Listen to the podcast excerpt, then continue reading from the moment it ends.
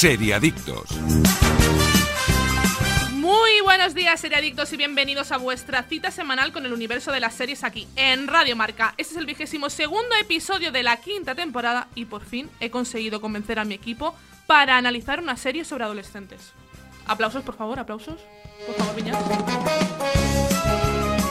No, no me aplaude, no me aplaude. Bueno, iba a dar las gracias, pero veo que no me aplaude el público, así que es que en el fondo, ahora, ahora, ahora, y es que en el fondo todos guardamos un pequeño y repelente adolescente. Además, que la mayoría de estas series contratan actores de 30 años para interpretar chicos de 16, así que nosotros más o menos estamos en la media de edad. No os extrañe que acabemos en la próxima temporada de Élite. Y todo esto viene a que hoy vamos a hablar de una de las mejores ficciones del género, Euforia, una serie estrenada en 2019 y protagonizada por la ganadora de un Emmy, Zendaya. Y para hablar de ella traigo a los mejores compañeros. Y siguiendo los clichés adolescentes, a mi lado el que sería sin duda el presidente del club de audiovisuales. Buenos días, Daniel Burón. ¿Qué tal, Aida? ¿Cómo estás? Y en las frías y lejanas tierras de Euskadi tenemos al amigo graciosillo que siempre sabe ponerle un toque de humor a todo. Buenos días, Iskandar. A ti sí te aplauden, ¿Qué me ¿eh? decir a mí que no, no, yo me crié con las películas de Álvaro Vitali haciendo de Jaimito, o sea, eh, que tenía 40 años y aparecía con niños de, de, de 8. Del palo, del palo de euforia. Y hoy, como ocasión especial, tenemos a nuestro alumno de intercambio particular que va haciendo apariciones estelares de vez en cuando. Desde Mundo Plus, buenos días, Michael Abeledo. Buenos días. Y a cargo de las teclas y los botoncitos, el director enrollado que intenta controlar a este instituto de locos, nuestro técnico Jordi Viñals. Y una servidora que os habla, Aida González, que pasó de ser la rarita del colegio a ser directora de este programa que no está nada mal. Empieza Seriadictos. No tienes ningún problema. El problema lo tiene el mundo. Movistar Plus presenta Los Espabilados, la nueva aventura de Alberto Espinosa, creador de Pulseras Rojas. Vive el viaje de sus protagonistas en busca de libertad y de su lugar en el mundo. Si te metes con un espabilado, te metes con todos nosotros. El 29 de enero, estreno en Movistar Plus. En Botemanía tenemos bingo, tenemos casino, tenemos slots, tenemos ruleta, tenemos premios. Solo faltas tú. Vente y tendremos de todo. Botemanía, te toca jugar. Regístrate en botemanía.es y llévate 10 euros gratis para jugar. Solo mayores de 18 años, ingreso mínimo de 10 euros para retirar ganancias. Válido hasta mayo de 2021. Juega con responsabilidad. Fosprin Plus, un complemento energético 100% natural de Soria Natural. Fosprin Plus, con vitaminas C, B12 y B5 que ayudan a disminuir el cansancio y la fatiga. De venta en herbolarios para farmacias y tiendas especializadas. Soria Natural, expertos en cuidarte. Seriadictos, el programa de radio para los que dicen que no ven la tele. No tienes ningún problema. El problema lo tiene el mundo. Movistar Plus presenta Los Espabilados, la nueva aventura de Alberto Espinosa, creador de Pulseras Rojas. Vive el viaje de sus protagonistas en busca de libertad y de su lugar en el mundo. Si te metes con un espabilado, te metes con todos nosotros. El 29 de enero, estreno en Movistar Plus.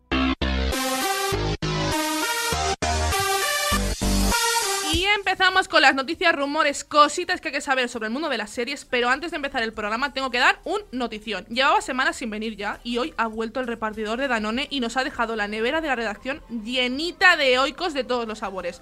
Pero ya os digo que son las 8 de la mañana y cuando vaya a cogerlos no va a quedar ni uno, que aquí todos les gusta mucho llevárselos para casa. Es que siempre te pasa lo mismo, Aida, que hay que ser rápido y cogerlos cuando llegas. Yo es que confío en mis compañeros y en el buen corazón de estos y espero que me dejen alguno. Pero bueno. Después te paso alguno, no te preocupes. Muchas gracias, Daniel. Y vosotros tenéis que hacerme caso y que no os pase lo que a mí. Disfrutad de estos momentos y de nuevos sabores. Id corriendo, haceros con vuestro oicos de Danone y compartidlo con quien queráis. Disfrutad de ese placer único y dejad de lado vuestros problemas dejando la mente en blanco. Aprovecha este instante escuchando Seriadictos y déjate seducir por su exquisito sabor. Y mientras tanto nosotros vamos a comentar las novedades de la semana de la mano de Oikos, el placer de poner la mente en blanco. Y vamos con la primera noticia. The Witcher Blood Origin, precuela de The Witcher, ficha a su protagonista. Este nuevo spin-off tiene lugar en el mismo universo, pero 1200 años antes. A lo largo de seis entregas contará la caída de la civilización de los elfos y el ascenso del primer brujo. Lo sucedido provocó una conjunción que llevó a los mundos de hombres, elfos y monstruos a convertirse en uno. La actriz Jodie Turner Smith, a la que hemos visto en series como The Last Ship o Night Flyers, ha sido elegida para el rol principal. Será en la ficción Elie, una guerrera de élite con una preciosa voz que abandonará su puesto como guardiana de la reina y a su clan para vivir como músico y nómada. Sin embargo, un suceso en el continente la obligará a volver con los suyos y retomar su vena guerrera para vengarse y redimirse. Bueno, la sinopsis me la vende, pero lo que no entiendo es Netflix empezando a hacer ya precuelas de 1200 años antes. eh, no sé, es un poco raro, ¿no? A ver, es que The Witcher les funcionó muy bien. Tenemos que decirlo que la primera temporada de The Witcher funcionó muy bien.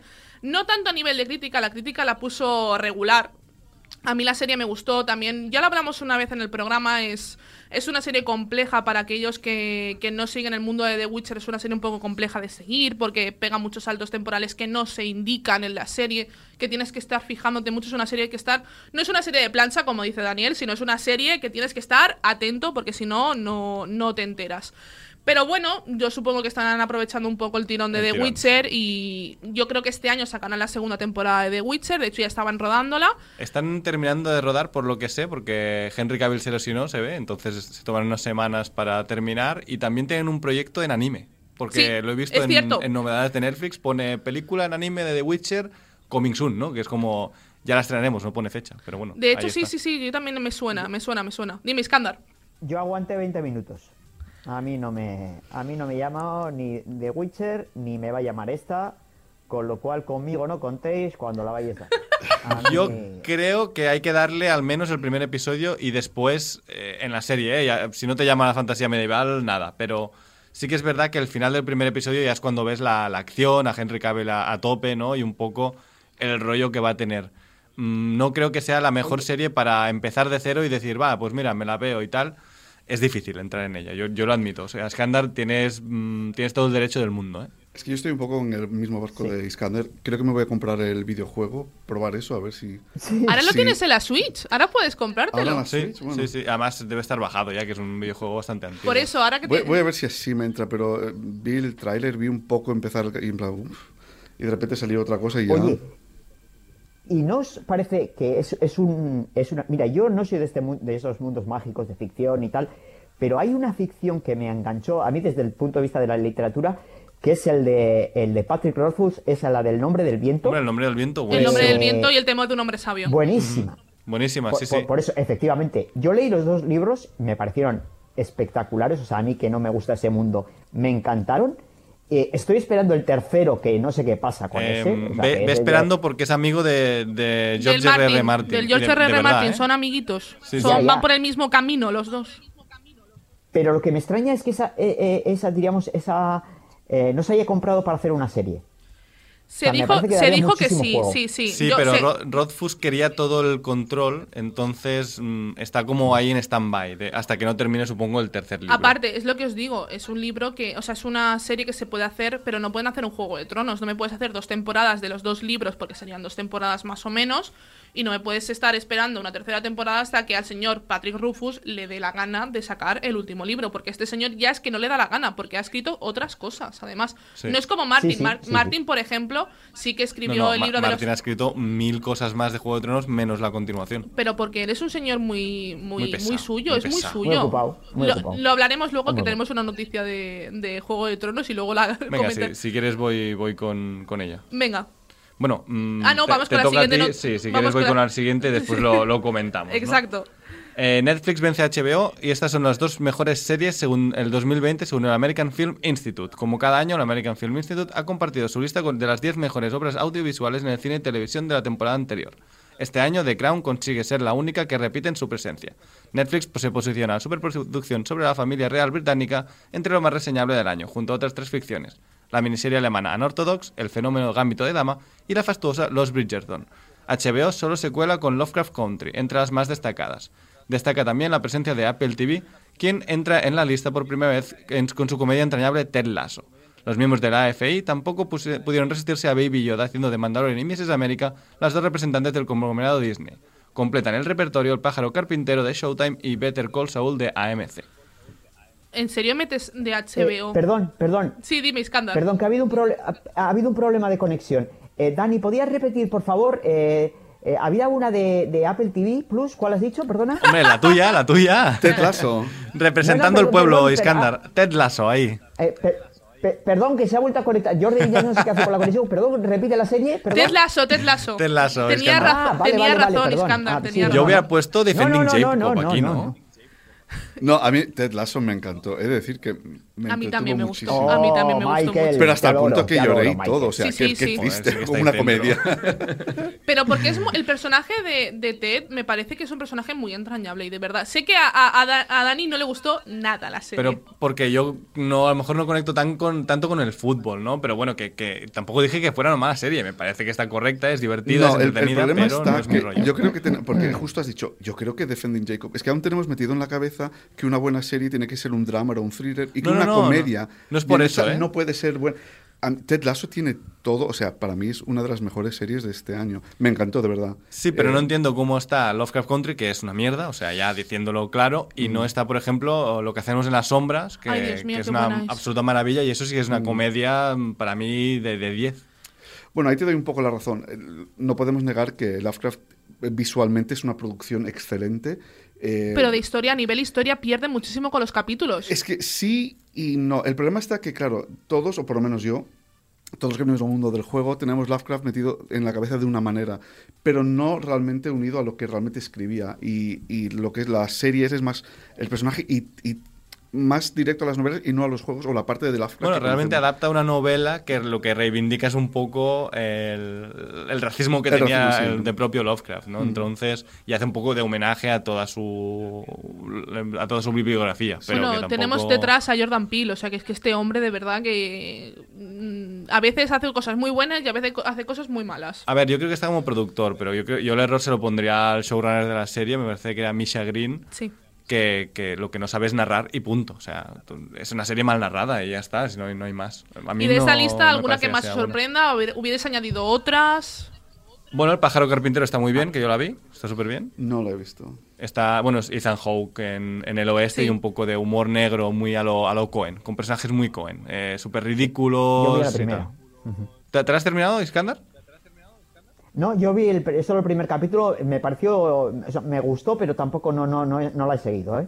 Pues es- está bastante bien, yo la recomiendo porque además es miniserie, o sea que termina en el octavo o noveno episodio y, y ya está. A mí la que me sorprende es los Bridgerton. O sea, eso sí que me, me parece mm, ciencia ficción que esté aquí. Es una serie que ha tenido ¿habéis mucho visto? éxito. ¿Habéis visto la cagada de, de- en los Bridgerton? eh, en uno, bueno, el anacronismo que aparece, aparece pintado una raya de tráfico en, en- sí. en una de las calles. Sí, de- sí, lo he visto, lo he visto. Sí, sí, sí. Bueno, ya es bastante anacrónica de por sí, ¿no? Los Bridgerton.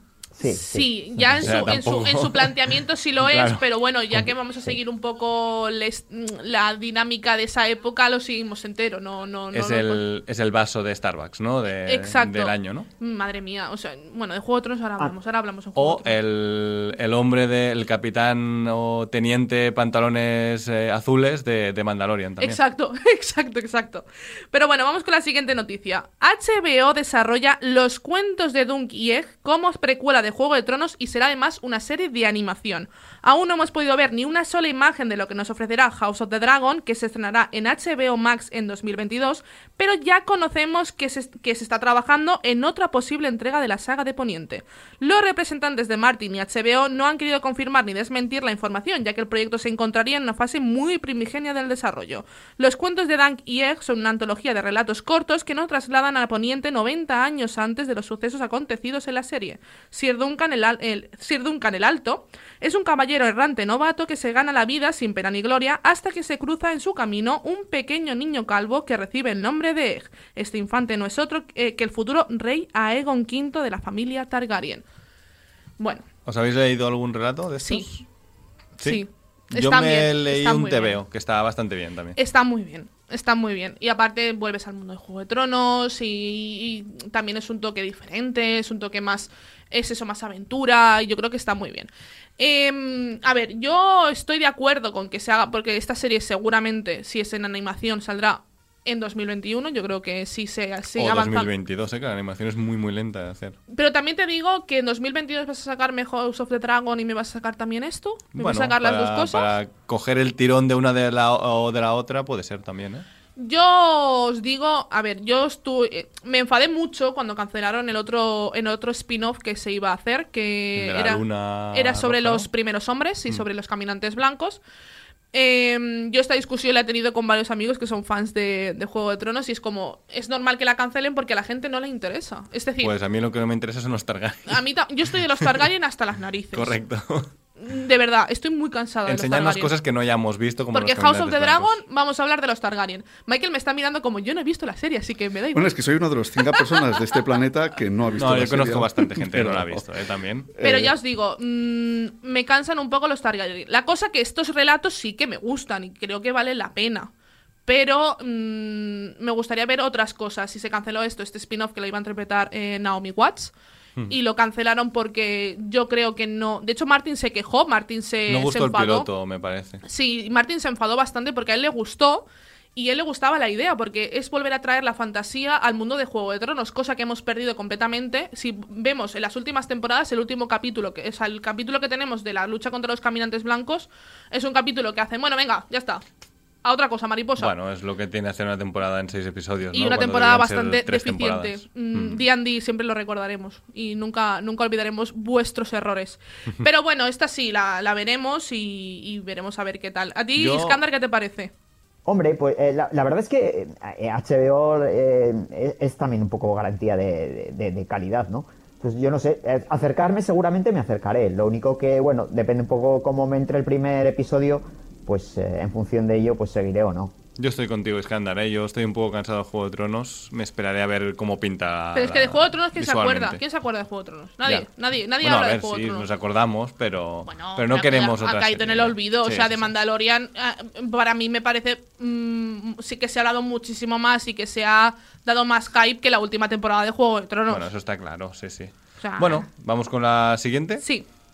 Vuelve Hierro, tráiler, fecha de estreno en la segunda temporada de Movistar Plus. Eh, la- esta segunda entrega nos devolverá a la anteriormente tranquila Isla Canaria para presenciar la labor de la jueza eh, Candela Montes, interpretada por Candela Peña, y su intención de acabar con las tramas de narcotráfico que se destaparon en la primera temporada.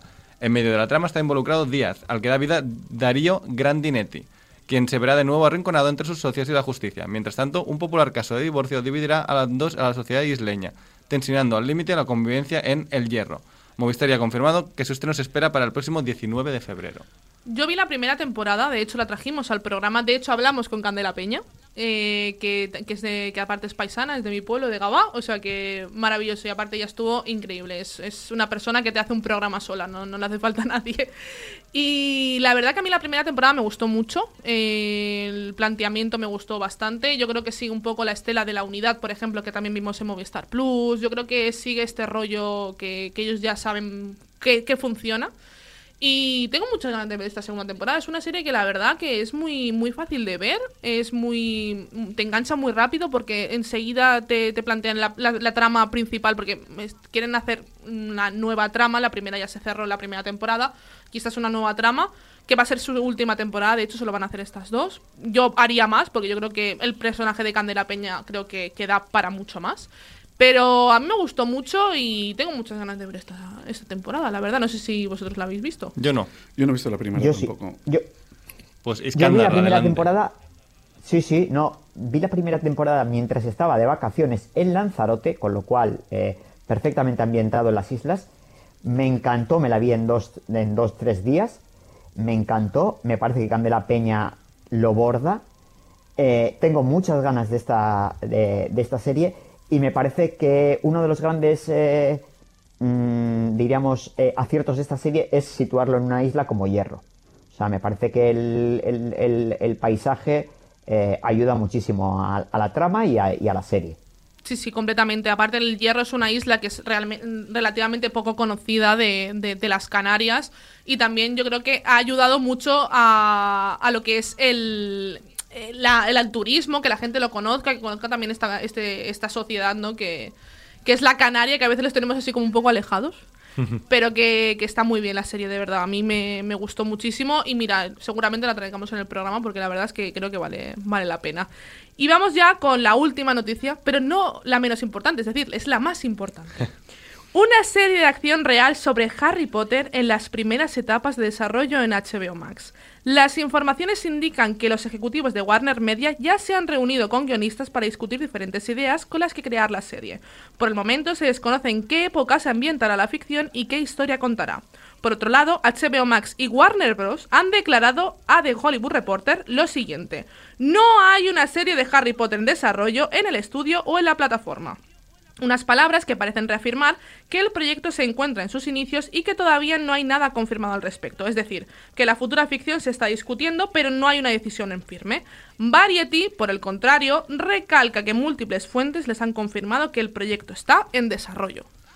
Bueno, buenas noticias, aprovechando la IP, una IP que vende, ¿no? O sea, al final es una IP potente. Me parece que mm, cuando tenías que estrenar HBO, HBO Max ya tendrías que haberlo estrenado con una serie importante de Harry Potter, porque creo que es una vende plataformas y a ver cómo a ver cómo va, pero pinta bien, ¿eh? Yo es que estoy, estoy muy ilusionada con esto. Sí, sí, yo también, ¿eh? Yo estoy muy De hecho, ilusionada. yo llevo tiempo diciendo cómo no puede ser que no haya una serie de adolescentes en Hogwarts que sea, pues, temporadas de, de siete temporadas, uno en cada curso y de primer curso al último.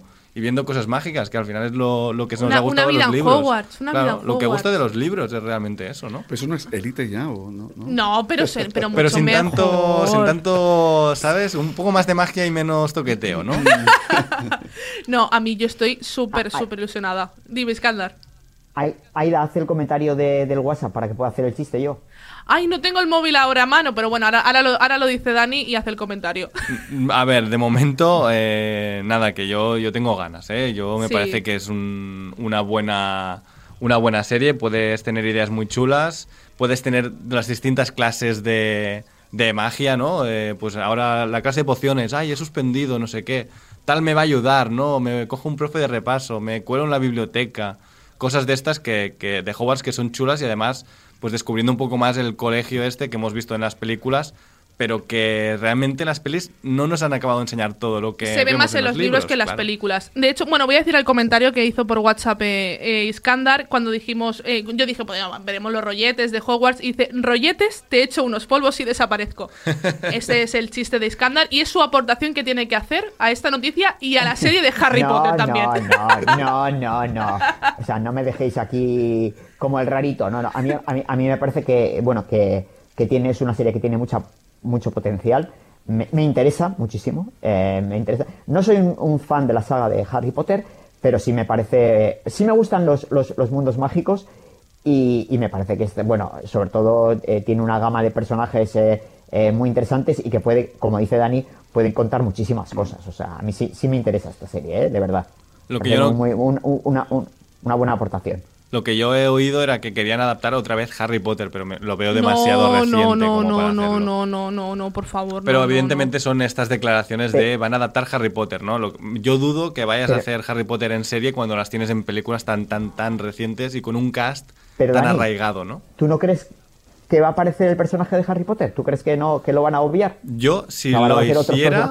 Si, lo, si hiciera yo la serie, la haría en una época. A lo mejor lo que haría es los padres de Harry, que La tienen del cosas, claro, tienen cosas muy interesantes. Puedes crear algo con personajes conocidos, con, en los que tienes un cast menos um, que no está tan arraigado, ¿no? Porque a, al- a Lupin, a, a Sirius no los tenemos de jóvenes tan arraigados en, el, en el cast como tenemos a Harry, a Hermione y a Ron, ¿no? De hecho, no sé si lo sabréis, eh, yo es que soy un poco freak.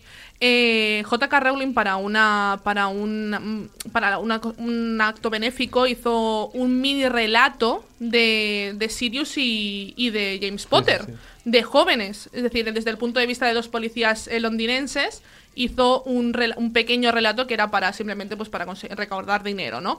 Y yo se pudo leer ese relato porque se, se filtró a internet y la verdad es que es un relato que son de ellos dos jóvenes haciendo de las suyas con una motovoladora, o sea, quiero decir, puede estar muy chulo traer ese mundo, ese mm, esos esas mm, perrerías que hacían ellos dos porque la verdad es que eran bastante bastante caso eh, Lupin James eh, Sirius y tal y yo creo que podría estar muy bien traerlo una Sí, serie. que además lo que ya sabemos de ellos ya es bastante chulo, ¿no? Pues imagínate lo que no nos han contado, que yo creo y que podría estar bien. Snape también Y aparte tienes a Snape y tienes el, el- un poco el triángulo amoroso Snape, Lily, James, ¿no? También, o sea que al final creo que, que puede estar muy bien. yo creo que puede estar muy muy Con, muy bien con además un- los profesores que ya conocemos, porque eso sí que ya, ya es algo conocido, las clases que conocemos, eh, un poco tienes la ambientación, tienes los personajes que, que gustan, porque además gustan mucho estos personajes, ¿no? Y pues de jóvenes. Y Yo puedes traer, aparte puedes traer a, por ejemplo, a Jude Law como, como Albus, por ejemplo, ejemplo. que lo vemos en Animales Fantásticos Claro. y donde encontrarlos, y, Y ya lo puedes reaprovechar con- con, mm. New Scamander, por ejemplo, se puede, se puede unir bastantes mundos que se están creando en audiovisual en, Harry Potter y yo creo que puede quedar muy Algo bien. como lo que está haciendo Marvel. Bueno, que HBO nos llame, que Aida y yo parece que ya tenemos el guion medio. Sí, sí, lo, hecho, lo- ¿no? lo tenemos ya medio hecho. llamadnos, llamadnos. Y bueno, hasta aquí nuestras novedades. Nos marchamos junto a nuestros colaboradores a hablar sobre Euforia, de las mejores ficciones de HBO estrenada en 2019. Porque lo sabéis, llega el mejor momento de Seriadictos. Debatimos, analizamos y a veces destripamos sin piedad una de las series del momento, aunque siempre lo hacemos con mucho cariño. Y además es que os entretenemos esta mañana de sábado. De verdad que no podéis pedir más. Porque os olvidáis de los problemas, desconectáis del trabajo, de las malas noticias, hacéis una pausa y ese momento es únicamente para vosotros. Es vuestro pequeño placer diario, vuestro momento oikos. Así que coge un delicioso yogur oikos, pon la mente en blanco y déjate seducir por su textura cremosa y excelente sabor. Ahora nosotros vamos a continuar con el programa, pero vosotros tranquilos. Disfrutad de este instante mientras comentamos no- la serie de la semana de la mano de oikos, el placer de poner la mente en blanco. No tienes ningún problema. El problema lo tiene el mundo. Movistar Plus presenta Los Espabilados, la nueva aventura de Alberto Espinosa, creador de Pulseras Rojas. Vive el viaje de sus protagonistas en busca de libertad y de su lugar en el mundo. Si te metes con un espabilado, te metes con todos nosotros. El 29 de enero, estreno en Movistar Plus. En Botemanía tenemos bingo, tenemos casino, tenemos slots, tenemos ruleta, tenemos premios. Solo faltas tú. Vente y tendremos de todo. Botemanía, te toca jugar. Regístrate en botemanía.es y llévate 10 euros gratis para jugar. Solo mayores de 18 años, ingreso mínimo de 10 euros para retirar ganancias. Válido hasta mayo de 2021. Juega con responsabilidad. Seriadictos, el programa de radio para los que dicen que no ven la tele. Fosprin Plus, un complemento energético 100% natural de Soria Natural. Fosprin Plus, con vitaminas C, B12 y B5 que ayudan a disminuir el cansancio y la fatiga. De venta en herbolarios para farmacias y tiendas especializadas. Soria Natural, expertos en cuidarte. Llega el mejor momento de Seriadictos, el momento de Botemanía, porque en Botemanía tenemos bingo, casinos, slots, ruleta y los mejores premios. Solo nos faltas tú, así que ven y lo tendremos absolutamente todo. Porque en Botemanía te toca jugar y sobre todo te toca ganar. Regístrate en tres sencillos pasos en botemanía.es. Apunta bien, ¿eh? Botemanía.es y llévate hasta 10 euros gratis para jugar. ¿Qué más se puede pedir? Ojo, solo para mayores de 18 años y con un ingreso mínimo de 10 euros para retirar ganancias. Oferta válida hasta mayo de 2021. Juega siempre con responsabilidad, porque en Botemanía hoy te toca jugar.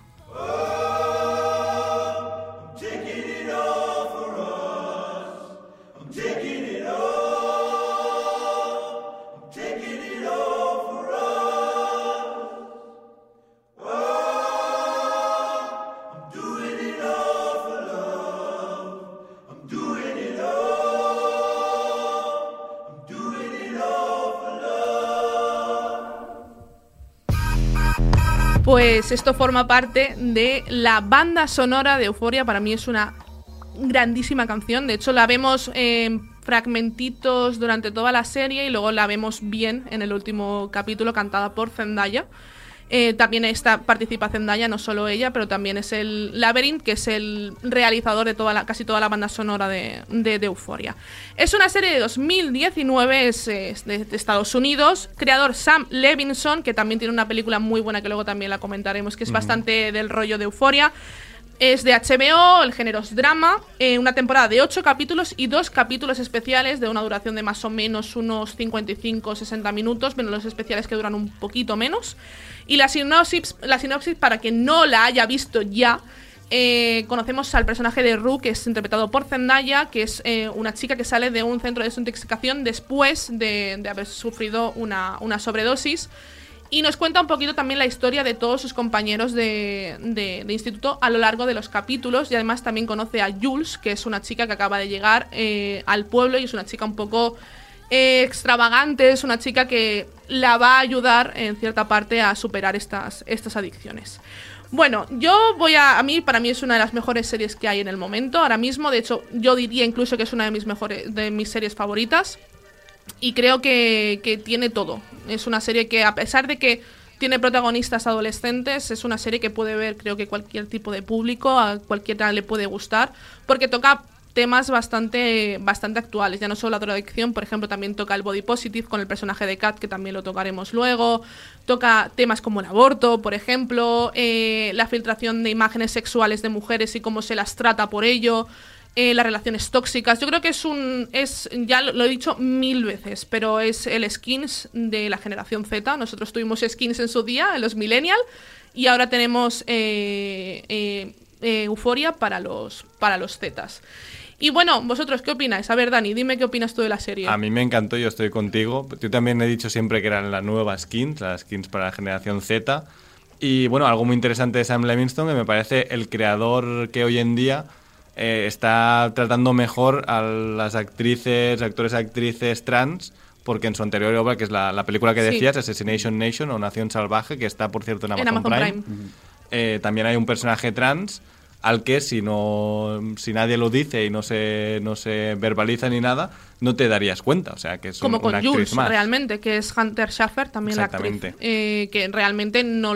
Y de hecho en la serie lo hace muy bien porque no lo destaca. yo de hecho eh, hasta el especial diría que no se habla realmente de ello o sea sí que se trata un poco porque forma parte del personaje pero que no es algo que defina al personaje sino que es una parte más del personaje podría ser una chica mm, heterocis digamos Exacto. y no habría mucha diferencia realmente No, realmente el personaje. De hecho, también eh, traemos esta serie porque se han estrenado dos especiales, uno en diciembre y otro hace unas, unos días. Y, y todavía no hay una segunda temporada, supuestamente se estrenará a finales de este año, esperamos, y, y yo de verdad la espero con muchas ganas. Y de hecho, el último, el especial, te lo deja ya preparado para, para empezar la siguiente temporada. Pero bueno, Michael, ¿tú qué piensas? Yo pienso que el público es, es todo el público. No creo que solo sea para la gente joven. Yo creo que es para la- los padres de la gente joven. Creo que esta serie da una imagen muy real de lo que pasa en la juventud ahora. Es decir, todos los que éramos jóvenes antes no vivimos este mundo de ahora, este mundo de la comunicación, este mundo de Internet, este mundo de, de la imagen, este mundo del el escrutinio constante del cuerpo de uno mismo. ¿no?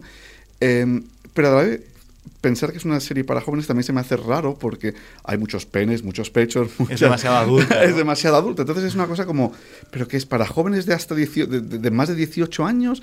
Es muy difícil esto, pero mm, creo que realmente es una serie para, para todo el mundo. Creo que es una serie obligatoria para padres porque realmente... eh, da una imagen, es que creo que no se puede dar una mejor imagen de lo que pasa por la gente, eh, por, por la cabeza de la gente joven a día de hoy. Y creo que todo el mundo a día de hoy se encontrará representado en esta serie, no solo por un personaje, sino por partes de cada personaje. Esta serie es Hmm. obligatoria, debería y ser obligatoria en las escuelas. por situaciones que viven Sí. los personajes. Yo creo que sobre todo en, mi- en nuestra generación es mucho más cercana la, la nuestra que, que la de nuestros padres, por ejemplo. Pero yo creo que son problemáticas que se llevan repitiendo. Lo que pasa es que cambia el formato. Es decir, Pero ahora el formato es que- el tecnológico. actualiza Pero creo que, creo que trata el machismo de una forma tan buena, es decir, que mm, algunas de las protagonistas mujeres, para sentirse mujeres, necesitan sentirse maltratadas o aceptan eso porque es lo que esperan de una mujer. Eh, bueno, esto es una cosa que hablaremos más adelante. Sí, si porque queréis, los hombres las definen. Que Porque un los hombres las definen y- De lo que va el episodio de Jules también. Correcto, Exacto. sí. Y, y me parece que esta serie eh, destapa muchas cosas, muchas cosas que pensamos que habían pasado, o sea, que son del pasado, como el machismo, pero que se siguen representando a día de hoy de una manera muy diferente, no, no de una manera de tú haces lo que yo te diga, sino no, que eh, según que eh, la sociedad aún mira El que las control. mujeres, sí, que o por ejemplo mujeres- que una novia mire el móvil de su novio es lo más normal y lo normalizan eh, varios personajes de, de- de la serie. Eh, el maltrato incluso físico se normaliza muchísimo dentro de algunas eh, dinámicas que obviamente vemos que son relaciones tóxicas. Sí, pero no es ya el, el bofetón de Sean Connery, ¿no? Es, es algo distinto. Es algo, es más lo que dice lo que dice Michael, es lo de mirar el móvil de la pareja. Sí, es la, es la poco- psicología, la psicología Exacto. interna. Esta cosa que, que no se tratan en las series. Es decir, en las series hasta ahora habíamos visto cuando el maltrato es obvio y se ve, cuando el maltrato es de esta manera, pero nunca en la parte íntima y en la parte de cómo se detecta esto. Y creo que esta serie es muy buena porque eh, puede hacer que la gente joven o no tan joven reflexione y se dé cuenta de si realmente están en una relación tóxica o no. Que obviamente en la misma serie ya te dicen que es muy difícil verlo porque los propios protagonistas que lo están sufriendo eh, lo aceptan, pero creo que da una muy buena imagen de... eh, de la sociedad, no solo para la gente joven. Yo creo que la gente de 90 años se puede sentir identificada con esta serie, um, ya no solo por las drogas, sino por todo lo demás, pero que, que sí, que... eh, Lo de las drogas, si queréis, lo comentamos luego, que yo tengo un poco de, de problema con eso. Demasiada droga para mí. Pero bueno, Isca- nadie le preguntó a Iskandar. Iskandar, es verdad, te- hemos, olvidado, hemos olvidado tu presencia, pero no porque Bueno. creo que es el más importante, porque realmente es el más reacio a hacer esta serie y a verla. Así que tu, Ah. tu- tu opinión importa. Quería que el más drogadicto.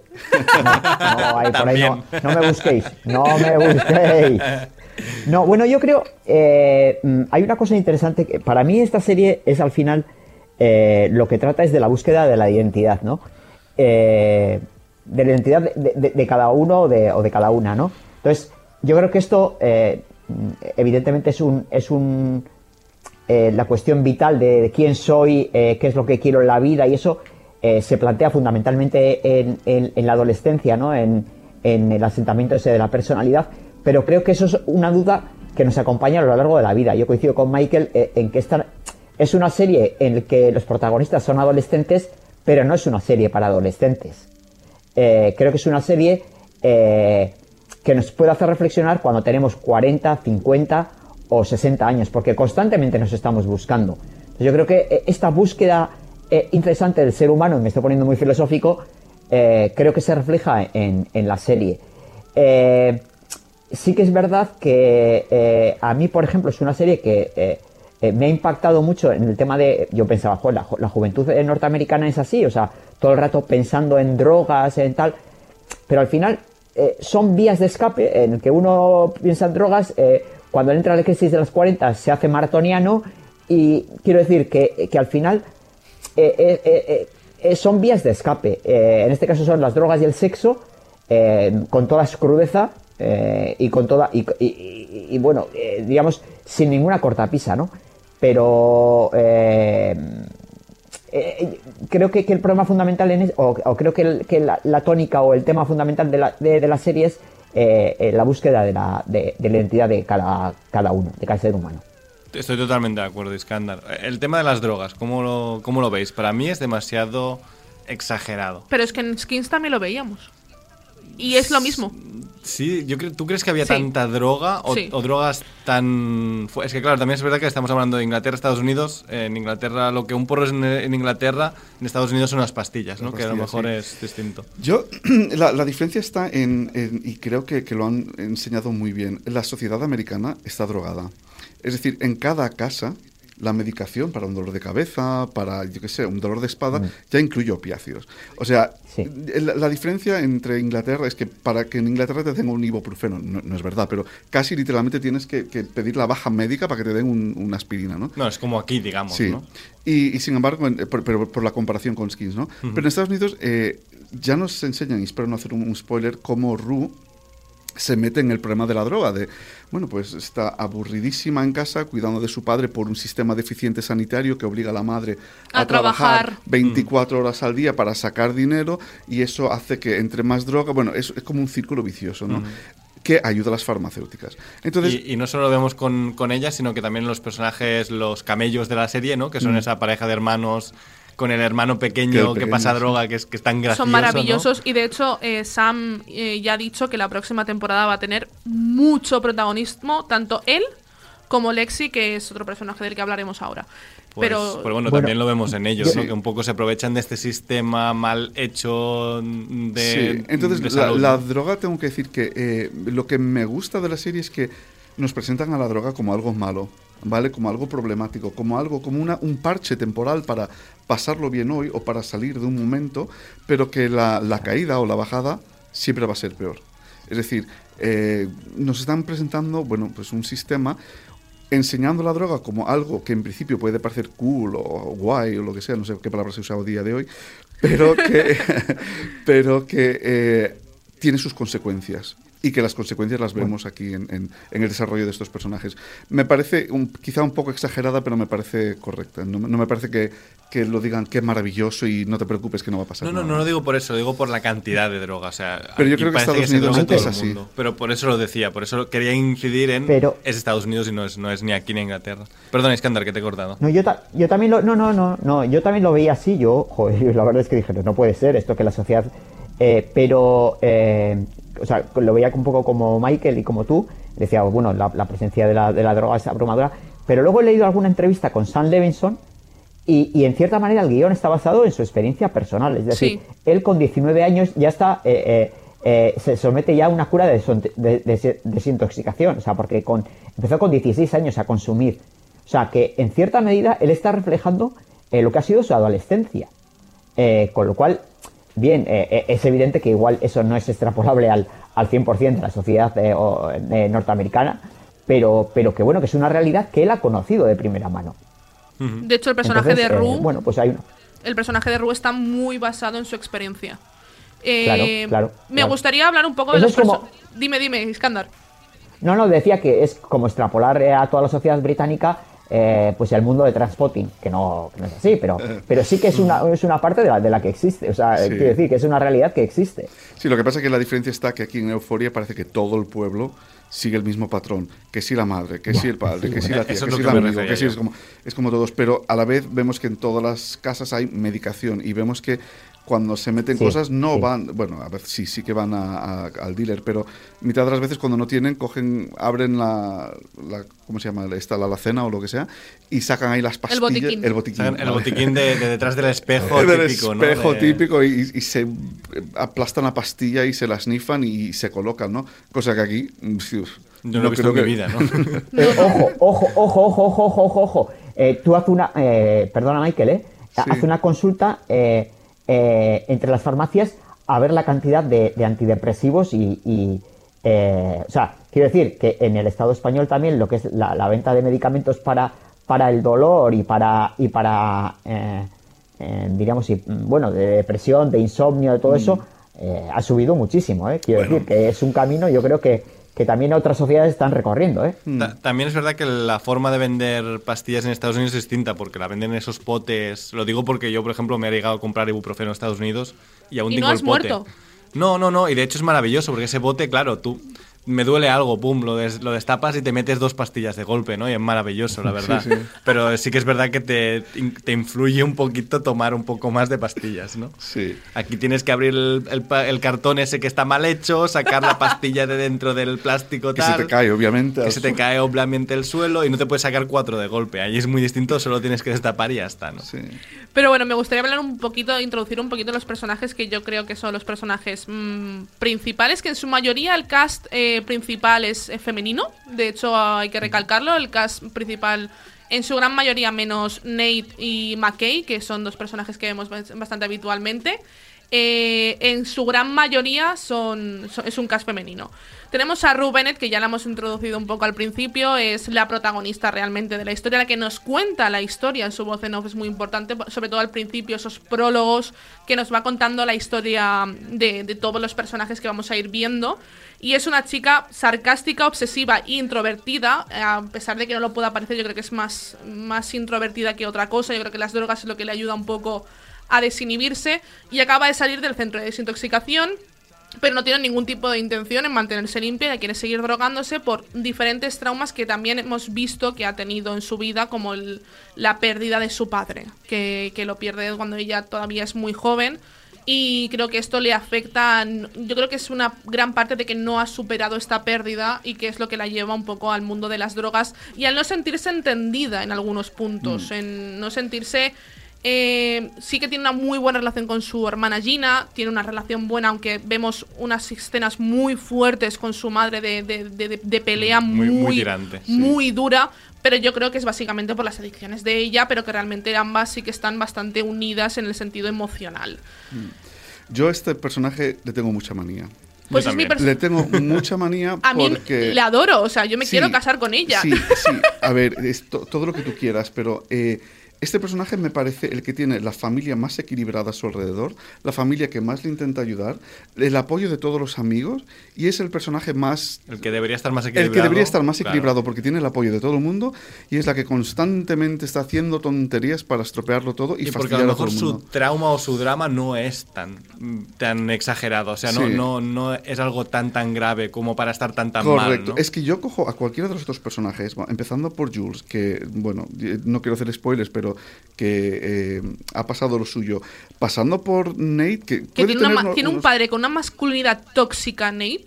Sí. Nate Por Jacobs, ejemplo. que es el, el- el novio de Maddie, que es el, el ejemplo claro de masculinidad tóxica. Pero que todo viene eh, impuesto por una un, un upbringing, por, eh, como, como lo han criado, ¿no? Que, que no esperan menos de eso de él. Sí hay momentos en el que... El capitán de- Sí. del, del Del equipo, equipo de, de de rugby, fútbol, ¿no? sí, de fútbol. Entonces él tiene, que, tiene ese estrés de tener que estar en ese nivel y tener que dar el 100%, incluso, bueno, es spoiler, pero no es spoiler, eh, incluso a pesar de ganar y a pesar de todo, eh, le están constantemente recriminando de, has ganado, pero no has ganado. Podrías haber hecho más. Sí, ¿no? y, y cosas Y le así. critican absolutamente todo su padre, que su padre es, es Carl Jacobs, que es un poco el que le influye, es, es la Mm. mayor influencia de, de, de Nate. Y además es que tiene un secreto que, para la gente que no lo haya visto, la poca gente que no haya visto Euphoria, no vamos a hacer el spoiler, es- sale en el segundo capítulo, pero no Sí, vamos a hacer eso el te iba a spoiler. decir, me parece que sale En el segundo Ah, capítulo. sí. Bueno, no, de hecho en el primero. De Yo hecho, es el primer- es, es el plot twist del, último, primero. del primer Del capítulo. primero al segundo, sí. Eh, a ver, su padre, Carl, eh, pues eh, es infiel a su madre eh, constantemente con, con mujeres trans y con, y con hombres. Y vemos que esconde esa homosexualidad y que a Nate le hace replantearse su sexualidad cuando conoce a Jules. Cuando Jules le gusta, y, y también eh, le hace replantearse esta, esta masculinidad tóxica que tiene y le hace ser mucho más violento. Y, y que creo que es lo que le va llevando al pozo durante toda la temporada, porque lo vemos en una escena de los últimos capítulos completamente loco, eh, pegando, golpeándose contra el suelo la cabeza. Es, es- es una escena muy fuerte de, de decir, es que tengo tanta rabia contenida, tanta rabia dentro, que es que necesito sacarla de alguna forma porque es que no sé ni siquiera aceptarme a mí mismo. Es un poco esta represión de no saber aceptarse su propia homosexualidad o su propia O sexualidad. su, pro- ¿no? su prose- pro- o, sea, o su propia bisexualidad, puede ser Sí, bisexual, su porque de sexualidad Maddie, en general. de Maddie sí que creo que está enamorado. O sea, yo creo que sí que la quiere, pero tienes que aceptar que puede ser que hay otras cosas en la vida y tú, por tu educación y por lo que te han inculcado y por también el trauma que tienes que tu padre lo esconde, no eres capaz de No aceptarlo. sé dónde está ambientado, pero me parece que es un no- Carolina del Norte Sí, o algo tiene- así, tiene que es un poco Sí. esta, este tipo de sociedad tan... Tan, Tan pueblerina, o sea, realmente ¿no? es muy pueblerino todo. El- eh, es una ciudad, pero es muy suburbio pueblerino. típico, ¿no? También de cada uno con su casa, Exacto. tu terreno, tu, tu instituto con tu equipo de fútbol al que tienes Sí. que ir a animar, ¿no? Sí, sí, sí. Em, Yo- a mí me no gusta coincido- mucho... Pe- Perdona, Iskandar, dale, dale. No, no, no, no, no, pues termina, termina, perdón, eh, Dani. Nada, es que iba a cambiar de personaje, por eso lo digo. Pero puedes empezar. Ah, no, no. Yo, yo, yo no coincido con Michael en, en decir, él dice, bueno, es que eh, cuando tienes unas condiciones eh, para ser una persona estable, tal, eh, o sea, él no justifica un poco los comportamientos, es un poco que se sale un poco de, de la norma, ¿no? Dice, bueno, hay unas condiciones buenas, pues tienes que ser el, el personaje más equilibrado, ¿no? Pero, pero, pero yo cada vez soy más fan de, los perdedores y de la gente que, eh, diríamos, de las ovejas negras. Porque, porque entiendo, me miro a mí mismo y digo, yo veo los ejemplos en mi casa, en mi propia casa, eh, eh, me comparo con mis hermanos que se han criado en el mismo ambiente que yo o tal, y, y- y yo me veo, yo, yo sé que soy un perro verde. O sea, yo, yo, yo cada vez, eh, me, o sea, yo cada vez eh, me doy cuenta de que soy más débil, o sea, de, de- de- de que mi car de, que soy, eh, la- de la que, que la carne humana es débil. Y, de que eh, eh, en la vida, 2 más 2, la vida no es matemáticas, 2 más 2 no son 4. Y que a veces estás creando un ambiente perfecto, tal, eh, has ido a un colegio de pago, has estudiado una carrera, y luego resulta que eres, eres un ladrón, o eres un obsesivo, eres un depresivo, eres yo que sé, lo que sea. Lo que, Sí, es- eh, estoy de digamos, acuerdo, estoy de acuerdo contigo. No quiero decir que porque tu familia sea perfecta tú salgas perfecto, pero su familia ha hecho todo el paso de eh, llevar la reinserción, la han aceptado, le tratan con cariño, porque si tú me dijeras que luego la desprecian o la tratan con cariño, su hermana sigue idolatrándola eh, como que lo mejor.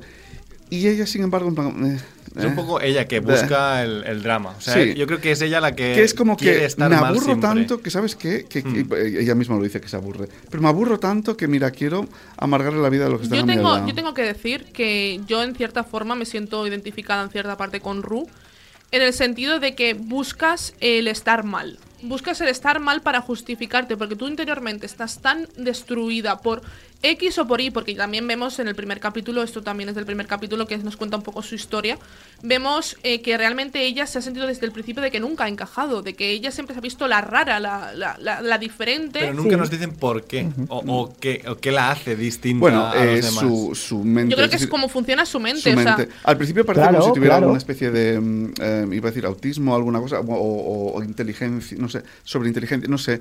Sí que nos explica un poco al principio que ya Sí, pero no, no, no, no se llega, creo, a justificar lo suficiente Pero- como para que sí, digas, pero vale, es que luego- es distinta por eso. Ella dice, yo soy distinta y ya está. Claro, todos somos distintos. Todos son diferentes, claro. Pero luego durante la serie no se le ve ninguna anomalía que hiciera, porque si el personaje en sí, al hablar, tuviera un problema para socializar o alguna cosa, dirías, bueno, vale, puedo entenderlo, pero se le ve bastante normal en, en, en toda la serie. yo también creo que es la actriz. Puede ser, pero también es verdad que hace un papel, cuando está bien, hace un papel un poco el de Mary Jane de Spider-Man, ¿eh? O sea, la, la tía sosa de, bueno, borde de clase que a la vez es muy guay, ¿no? Para mí una de las mejores escenas, que yo creo que es una escena clave en, en- en la serie, es en el momento en el que ella va a comprar eh, drogas y no se las venden. Ah, sí, sí, yo Esa- también diré esa que es de las mejores escenas. Es una escena que yo creo Mm. que fue un detonante para el, para el Emmy, porque esa escena la, la interpreta de una forma, con una fuerza, y de hecho recomiendo ver esta serie en versión original. Yo no suelo verlas en versión original, pero de verdad la actuación de todos vale mucho la Sí. pena verla en versión yo original. Estoy, yo estoy esperando que hables de Casey, ya hablaré de ella, porque para mí Pues, pues, Yo- yo pues, también. pues, Esta es em, la, la- la amiga Casey, eh, para mí es la mejor, bueno, de la mejor. También mi, Kat me encanta, ¿no? Pero Casey me Kat parece... para mí también es un gran personaje. Para mí son los dos mejores secundarios sin lugar a Casey me dudas, ¿eh? parece perfecta porque no teniendo un personaje súper marcado por nada en concreto, consigue pasar de la eh, ¿qué soy yo? ¿Por qué no soy nada? Y, te la- y la estás viendo y la crees. Hay una escena en donde está en la habitación con un chico, no es spoiler, a ver.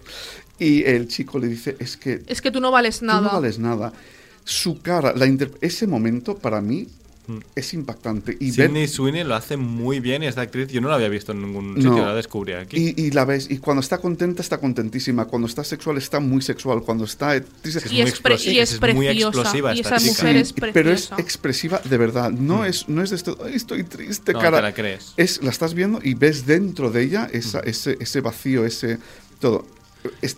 Y si, si hablamos de premios de interpretación, por favor que se lo den a. A, A mí a que, Casey me gusta mucho y, y también la, la hermana Lexi, que es la, la, Sí. la hija de Judd Apatow, ¿no? Maud que está, Apatow, que está un poco atraidilla por Ru.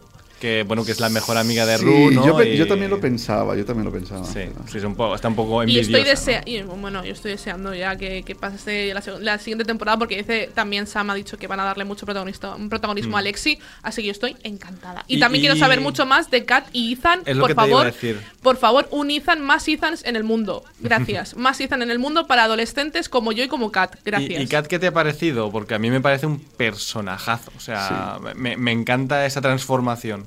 A ver, es, una, es un personaje, tenemos muy poco tiempo, pero es un personaje maravilloso y de verdad que eh, representa el body positive y la evolución de una persona que no se acepta a sí misma a sexualizarse y a, y a proclamar su sexualidad y que ella también tiene derechos y Sí, también tiene... Y creo que Kat refleja muy bien todos los personajes en la serie, que es yo me lo sé todo, a mí nadie me va a enseñar nada y de repente cada cosa que le ven le impactan porque aprenden, se sorprenden y siguen creciendo. Y, y- y piensan, empieza el primer capítulo haciéndose pasar por la persona que más sabe y acaba el capítulo Aprendiendo siendo la algo que nuevo. a- aprendiendo algo nuevo, me parece perfecto. Bueno, vamos a ponerle nota rápida, rápidamente. Yo un 10, ya está. Ya lo he Yo dicho. un 9 y medio, 10. Nueve.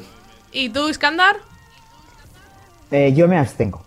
Me abstengo, pero bueno, eh, quiero decir que no, no, no he profundizado tanto, no he visto la serie al completo, entonces me, abstengo de ponerle nota hasta que, hasta que la termine. Me parece bien.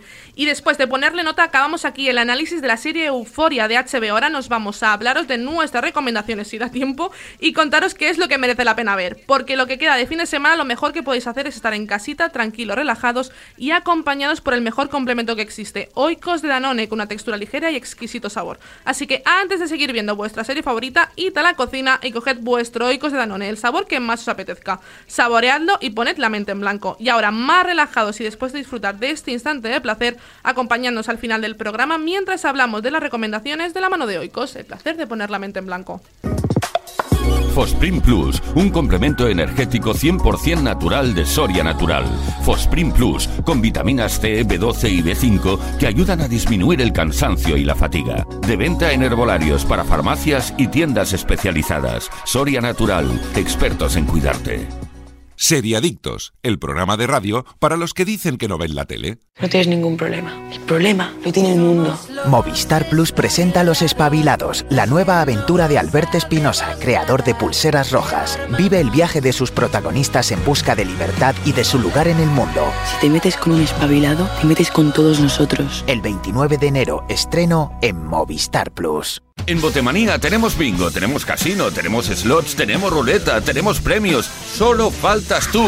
Vente y tendremos de todo. Botemanía, te toca jugar. Regístrate en botemanía.es y llévate 10 euros gratis para jugar. Solo mayores de 18 años, ingreso mínimo de 10 euros para retirar ganancias. Válido hasta mayo de 2021. Juega con responsabilidad.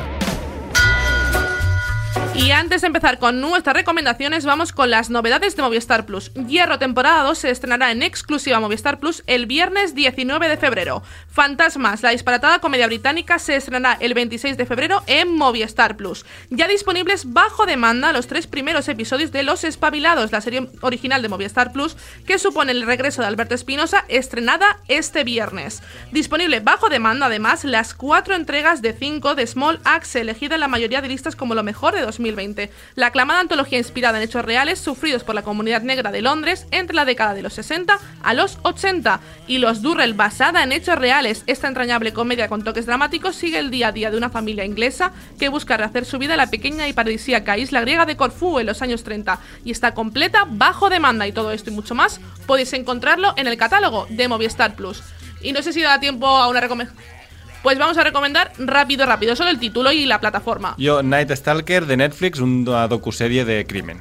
Yo una película, y es Assassination Nation, que ya hemos hablado de ella, pero hay que verla. Hay que verla en Amazon Prime Video. Iskandar.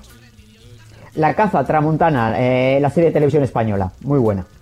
Yo esta semana no tengo recomendación, yo he estado eh, in- en, en Euforia, me la he vuelto a ver de, de- de otra vez, porque ya me la vi en su, en su día, así que la recomendamos muchísimo, ya hemos hablado de ella y la sigo recomendando.